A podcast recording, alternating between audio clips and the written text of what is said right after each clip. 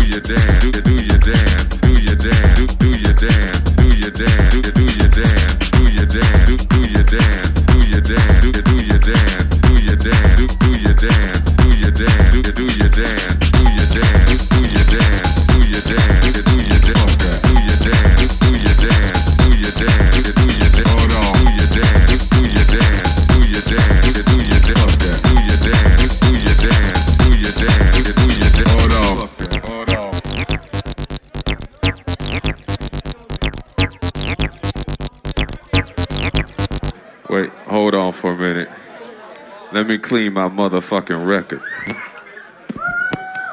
Hey, I want y'all to know I'm playing records up here tonight. So I gotta clean the needle and the records and shit. Hold on, let me put that motherfucker back on.